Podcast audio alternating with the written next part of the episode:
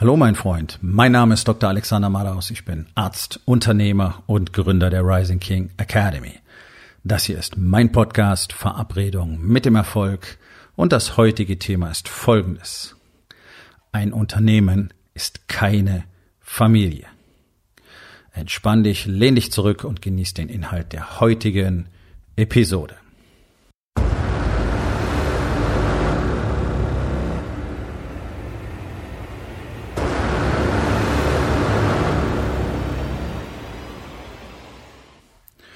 Ich glaube, das ist ein sehr, sehr, sehr wichtiges Thema für viele Unternehmer in Deutschland, ähm, für so manchen auch nicht, gerade in der jüngeren Generation, in der es nur noch um Kohle geht, einfach so im Strome, im Zuge der gesamten medialen Entwicklung. Spielt das, glaube ich, alles überhaupt keine Rolle, weil die kennen weder Freunde, noch kennen die irgendwie Empathie, noch kennen die Ehrlichkeit, Aufrichtigkeit. Also all diese menschlichen Werte spielen keine Rolle und dann gibt es auch nichts, was man eine Familie nennen könnte. Ja. Aber das ist gar nicht das Thema, sondern ich weiß, dass sehr, sehr, sehr, sehr, sehr viele Unternehmer, gerade so in der Altersgruppe, ich würde jetzt mal sagen, Ende 30, Anfang, Mitte 40, durchaus die Sichtweise haben oder es gerne so hätten, dass äh, die Struktur im Unternehmen eher so familiär ist. Ne?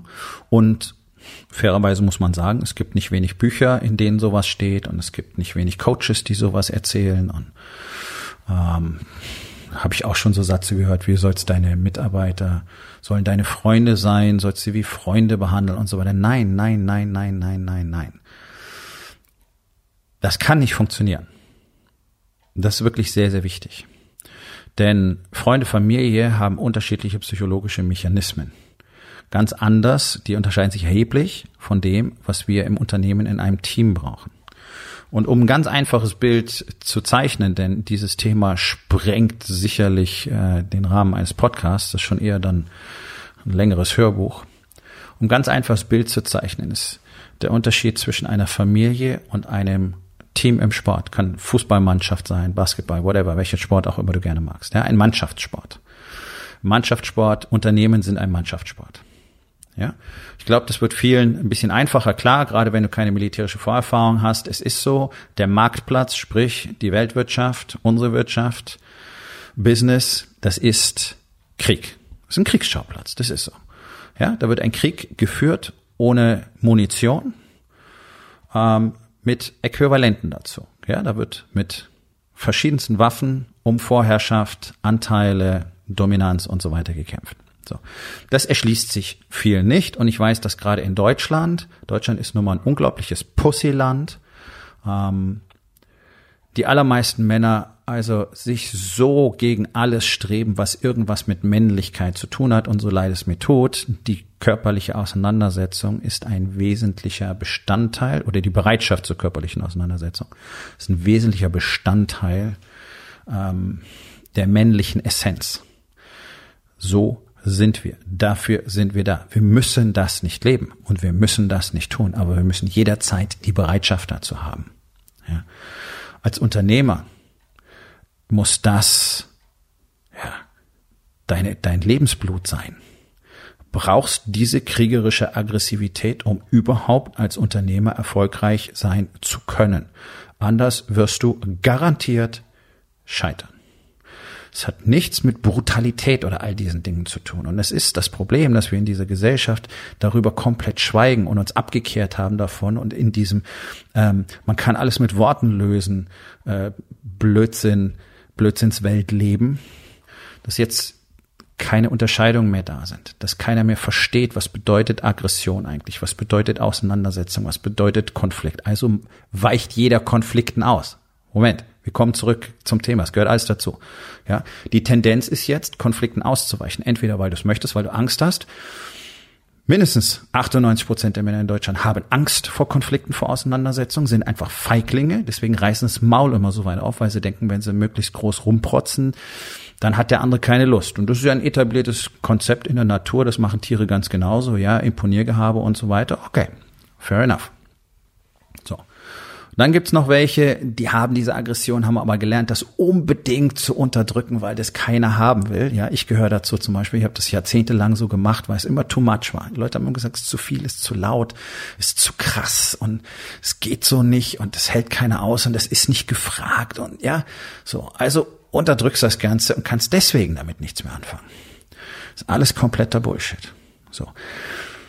Also diese, diese Harmonieformel, die überall ausgekippt worden ist, die eigentlich nur dazu dient, uns alle zu kontrollieren. Also ganz Bevölkerung Angst leben zu lassen, sie konfliktscheu zu machen, was gerade jetzt zum Beispiel auch wieder der, der Polizszene wahnsinnig gut dient, weil jede Arschgeige kann jetzt hingehen, jeder Ministerpräsident, jeder blödsinnige, verlogene Politiker kann jetzt irgendeine Scheiße entscheiden und das deutsche Volk sagt immer, mhm, ja, ärgern sich zwar alle, diskutieren, quatschen, reißen das Maul auf, aber alle machen mit. Findest du in den USA nicht. Das heißt jetzt nicht, dass ich das gut finde, ja, ganz ausdrücklich. Aber dort hast du dann halt Milizen, wo 150 Mann mit Sturmgewehren auf der Straße stehen und sagen, ich zieh diese Maske nicht auf. Ob das jetzt alles richtig ist und ob wir Masken tragen müssen und ob das so sein muss und ob Waffen Sinn machen und bla bla bla. Darum geht's mir gar nicht. Sondern die Mentalität ist eine andere. Die Mentalität ist, nein, hier ist die Grenze, ich tue das nicht. Und das ist ein erheblicher Unterschied zwischen unserem Land und vielen anderen Ländern. Die Franzosen sind auch so. Die Franzosen gehen los und zünden dann ganze Stadtteile an. Ist das gut? Nein. Das meine ich auch gar nicht. Ja. Aber ich glaube, ihr versteht, was ich meine. Der Deutsche ist schnell geneigt, einfach zu sagen Ja und Amen, regt sich dann am Stammtisch ein bisschen auf und dann passiert es eben doch. So. Also, konfliktscheu. Wo vermeiden wir tunlichst Konflikte am allermeisten? Ja, in der Familie. Hier schließt sich der Kreis. Wenn in Familien unter Freunden, du möchtest Harmonie, nicht wahr? Alle sollen sich lieb haben, wir wollen es schön haben, wir wollen Harmonie in der Familie, wir wollen nicht ständig streiten und so weiter. Das möchtest du mit deinen Freunden auch nicht, also akzeptiert man dort stillschweigend Dinge, man lässt Sachen durchgehen, man macht lieber mal ein muffliges Gesicht, anstatt was zu sagen und so weiter, nicht? Weil man möchte ja, in der Familie geht das nicht. Also so kannst du aber mit deiner Mutter nicht reden. Also kannst du mit meiner Schwester aber nicht umgehen. Und sowas kannst du nicht machen. Ja, aber was denken dann Onkel, weiß ich nicht, Onkel, Onkel Fritz und äh, Tante, Tante Gudrun darüber. Ja, das sind doch alles diese Dinge, die uns in der Familie umtreiben und im Freundeskreis ganz genauso, weil wir möchten, dass der Freundeskreis weiter bestehen bleibt. Also werden wir bestimmte Zugeständnisse machen, die oft gar nicht mal so gut sind. Ihr wisst alle, wovon ich rede. Wenn ich das jetzt in meinem Unternehmen mache, ja, jetzt kommen wir endlich dazu. Wenn ich das in meinem Unternehmen mache, kann es doch nicht funktionieren. Weil du als Unternehmer, du bist doch der Leader. Wenn du jetzt dort einen Familienzusammenschluss machst mit deinen Mitarbeitern, ja, dann werden die genau das tun, was Familienmitglieder normalerweise tun. Die werden nämlich erwarten, dass alles okay ist und dass du ihnen alles Mögliche durchgehen lässt. Und dann sind sie mit den Arbeitszeiten nicht so genau und mit der Arbeit nicht so genau und dann machen sie das nicht so und dann versprechen sie wieder was und halten es nicht und komme ich heute nicht, komme ich morgen. Und dann ist das Team nicht motiviert und die zeigen keine Eigeninitiative und die Fehlerquote ist so hoch und die haben ja gar kein Interesse dran, besser zu werden und wir führen noch so viele Gespräche und wir haben externe Berater und Trainings und wir machen äh, jede Woche irgendwelche ähm, Seminare intern und so weiter. Ja, und alles funktioniert nicht. Warum? Ja, weil es in diesem Konstrukt niemals funktionieren wird. Wenn du jetzt aber ein professionelles Team im Sport anschaust, die sind durchaus in der Regel nicht miteinander befreundet. Das ist tatsächlich, so wie ich das mitbekomme, eher die Ausnahme dass man mit denen abends Party machen gehen kann und lustig feiern und vielleicht auch mal einen Urlaub zusammen und so. Das ist, hat damit ja alles gar nichts zu tun. Aber deswegen sind es nicht deine Freunde und es ist nicht deine Familie. Und das ist auch gut so. Denn was du dort brauchst, ist dieses skrupellose Commitment zu einem gemeinsamen Ziel. Wir gehen auf den Platz, um gegen die anderen zu gewinnen. Ja, also Sport, gerade Mannschaftssport, ist ja nichts anderes als eine kriegerische Auseinandersetzung, nur mit komplett anderen Mitteln. Das ist eine kulturelle Übersetzung von einem Bedürfnis, was wir als Menschen haben, uns nämlich zu messen, in die Auseinandersetzung zu gehen, erfolgreich zu sein, zu siegen, zu wachsen, zu dominieren und andere schauen sich das gerne an. Die, die nicht auf den Platz gehen wollen, schauen gerne zu. So. Also sieht man doch, wie völlig natürlich dieses Verhalten ist. Im Sport brauchst du ein ausgeprägtes Aggressionspotenzial, ganz egal wo, selbst beim Schach.